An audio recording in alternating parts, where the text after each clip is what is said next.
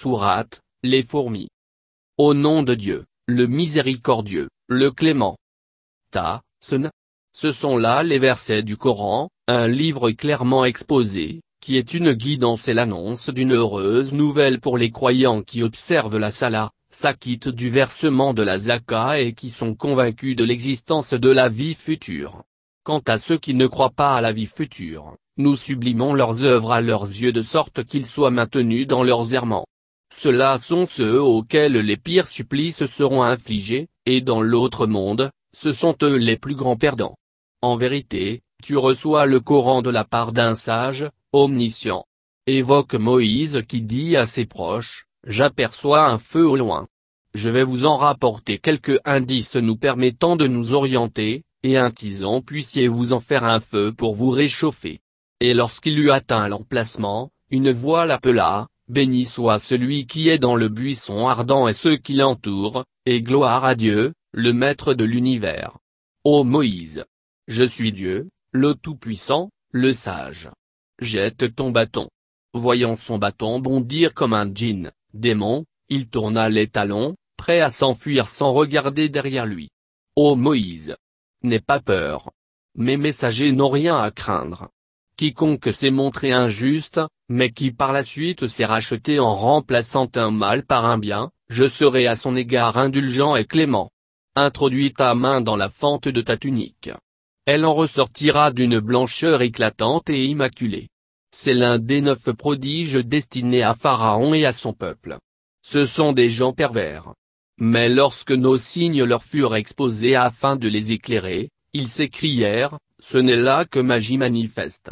Ils s'obstinèrent à les renier tout en étant convaincus de leur véracité, par injustice et par arrogance. Considère quel sort fut celui des pervertisseurs. Nous avions octroyé à David et à Salomon une science émanant de nous. Ils dirent, louange à Dieu qui nous a accordé plus de bienfaits qu'il n'en a accordé à un grand nombre de ses fidèles serviteurs. Et lorsque Salomon hérita de David, il dit, Ô homme, nous avons été initiés au langage des oiseaux, et nous avons été gratifiés de bien d'autres faveurs. Et c'est là, en vérité, un bienfait manifeste. Les armées de Salomon composées de djinns, d'hommes et d'oiseaux furent rassemblées devant lui et placées en ordre hiérarchique. Lorsqu'ils atteignirent la vallée des fourmis, l'une d'elles s'écria, Ô fourmis! Regagnez vos demeures pour éviter que Salomon et ses armées ne vous écrasent involontairement.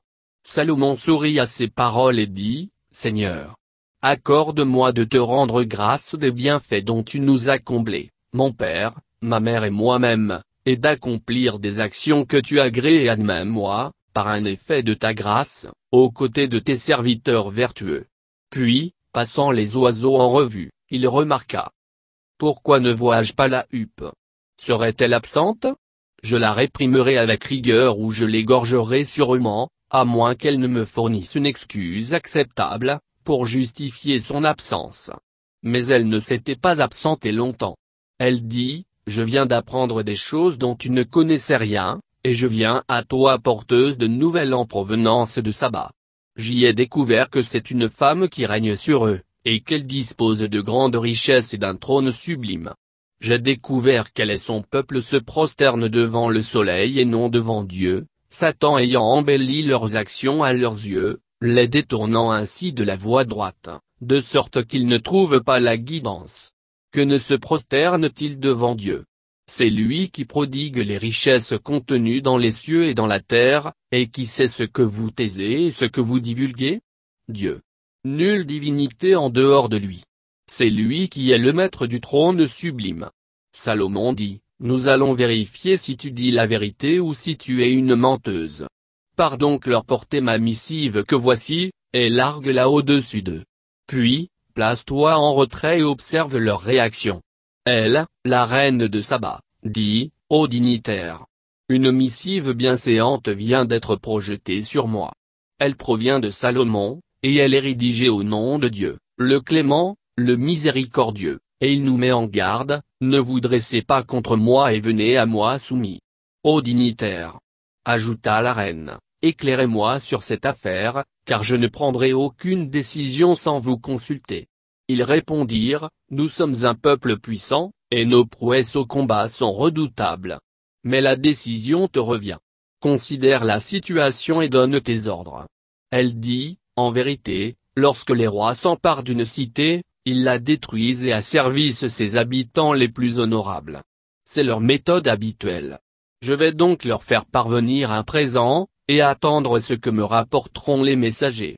Mais lorsqu'ils se présentèrent chez Salomon, il leur dit, Vous voulez me séduire en m'offrant une fortune, alors que ce que Dieu m'a accordé est bien meilleur que ce qu'il vous a donné. C'est plutôt vous qui tirez une satisfaction de votre présent. Rapporte-le leur. Nous allons marcher sur eux avec des armées auxquelles ils ne pourront résister. Nous les mettrons en déroute et ils seront humiliés. Il, Salomon, dit, conseiller. Lequel d'entre vous m'apportera son trône avant que son peuple n'ait eu le temps d'arriver jusqu'à moi soumis? Un djinnabi répondit, Moi. Tu n'aurais pas bougé de ta place que je te l'aurais déjà rapporté. J'en suis capable, de le porter, et j'en suis garant, de son intégrité. Un autre, versé dans les sciences de l'écriture surenchérie, moi. Je te l'apporterai avant que tu n'aies cligné de l'œil. Et lorsque Salomon le vit, le trône, placé devant lui, il s'écria, C'est là une faveur émanant de mon Seigneur qui veut m'éprouver. Serais-je reconnaissant ou me montrerai-je ingrat? Quiconque se montre reconnaissant le fait pour son propre bien. Quant à celui qui se montre ingrat, qu'il sache que mon Dieu se suffit à lui-même et qu'il est magnanime. Il ajouta, modifier l'aspect de son trône, afin de le rendre méconnaissable. Nous verrons si ce stratagème l'amènera à se soumettre, à être guidé, ou si elle ne sera pas du nombre des soumis, guidés. Lorsqu'elle arriva, on lui demanda, Ton trône ressemble-t-il à celui-ci?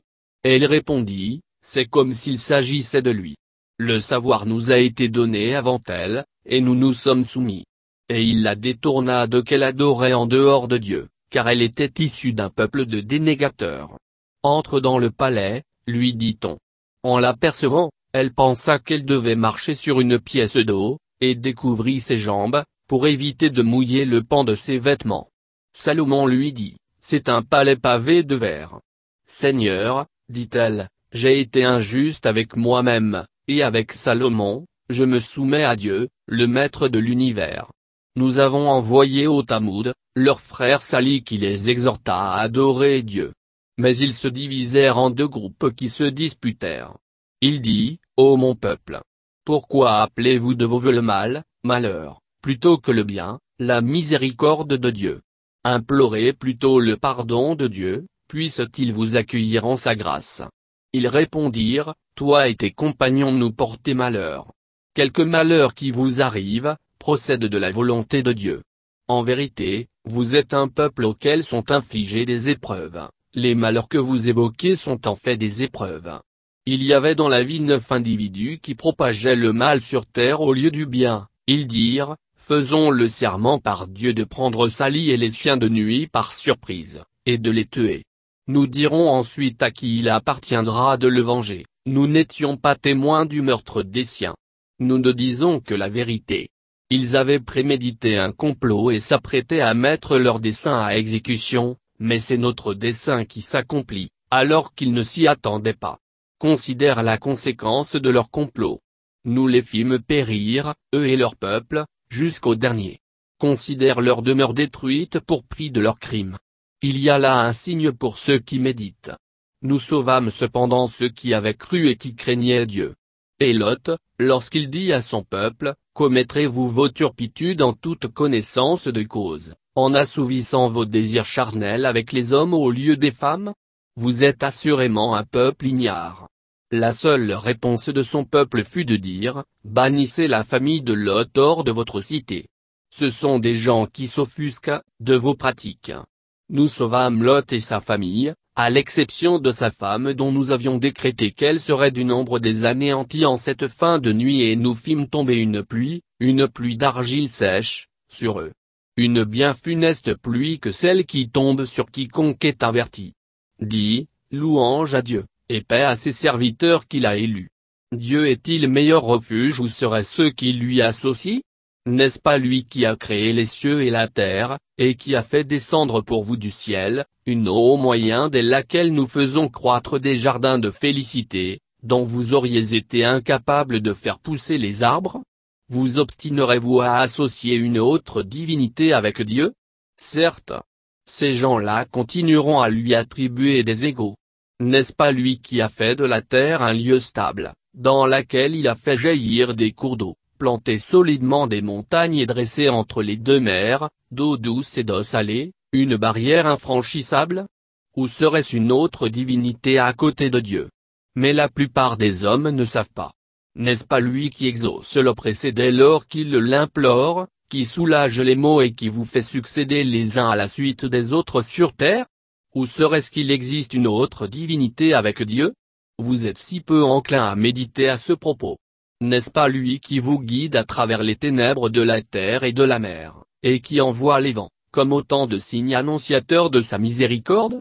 Ou serait-ce qu'il existe une autre divinité avec Dieu? Dieu le Très-Haut est au-dessus de tout ce qui lui associe. Y aurait-il avec celui qui instaure la création, puis la renouvelle, et qui vous procure votre subsistance à la fois du ciel et de la terre, une autre divinité à ses côtés? Dis-leur, produisez donc vos preuves, si vous êtes véridique. Dis, ceux qui peuplent les cieux et la terre ne connaissent pas les mystères de l'invisible. Seul Dieu les connaît. Ils ne savent pas à quel moment ils seront ressuscités.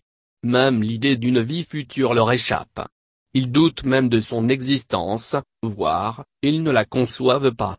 Les dénégateurs disent, est-il concevable que lorsque nous serons réduits à l'état de poussière, nous et nos ancêtres, nous serions ramenés en une nouvelle vie Cela nous avait été promis ainsi qu'à nos ancêtres avant nous.